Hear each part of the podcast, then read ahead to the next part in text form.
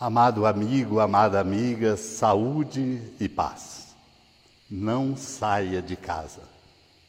Estou aqui com este apelo como porta-voz da Conferência Nacional dos Bispos do Brasil, unindo a sua voz à voz das autoridades civis e das autoridades sanitárias. Não saia de casa.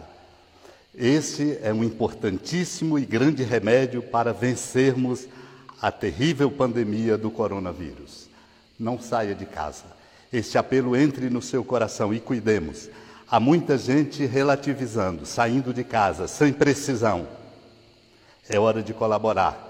Vamos ter entre nós agora, marcando o tecido da nossa cidadania, uma atitude de solidariedade como bom samaritano.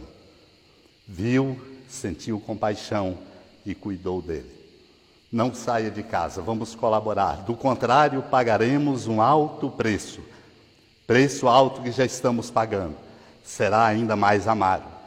Vamos colaborar. Não saia de casa. Irmãos mais velhos, enfermos, crianças, jovens, adolescentes.